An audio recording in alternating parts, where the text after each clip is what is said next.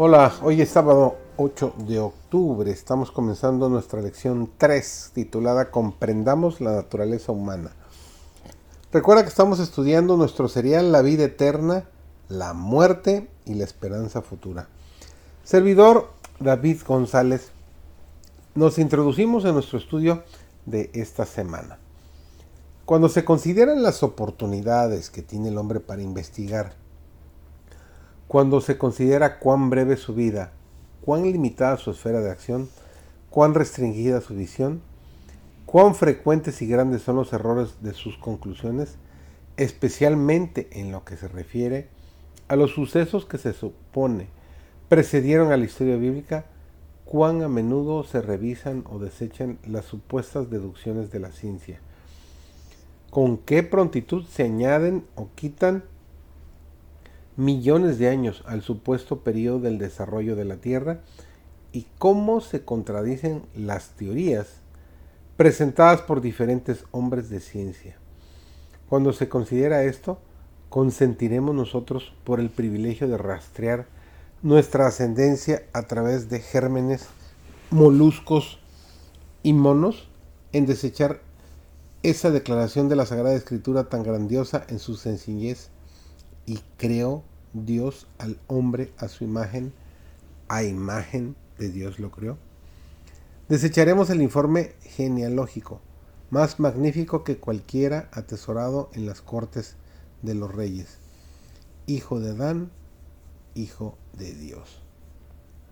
La mano que sostiene los mundos en el espacio, la mano que mantiene en su disposición ordenada y actividad incansable todas las cosas en el universo de Dios, es la mano que fue clavada en la cruz por nosotros.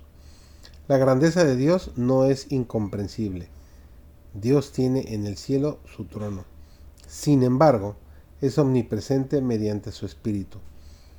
Tiene un íntimo conocimiento de todas las obras de su mano y un interés personal en ellas. Si los hombres hubiesen querido recibir la verdad tan claramente expresada en las escrituras referente a la naturaleza del hombre y al estado de los muertos, reconocerían en las declaraciones y manifestaciones del espiritismo la operación de Satanás, con poder y con prodigios mentirosos. Pero en vez de renunciar a la libertad tan cara al corazón pecaminoso y a sus pecados favoritos, la mayoría de los hombres cierra los ojos a la luz y sigue adelante sin cuidarse de las advertencias, mientras Satanás tiende sus lazos en torno de ellos y los hace presa suya.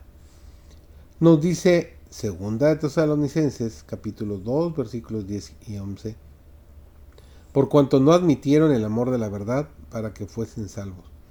Dios les envía la eficaz operación de error, a fin de que crean a la mentira. Los que se oponen a las enseñanzas del espiritismo atacan no solo a los hombres, sino también a Satanás y a sus ángeles. Han emprendido la lucha contra principados, potestades y malicias espirituales en los aires.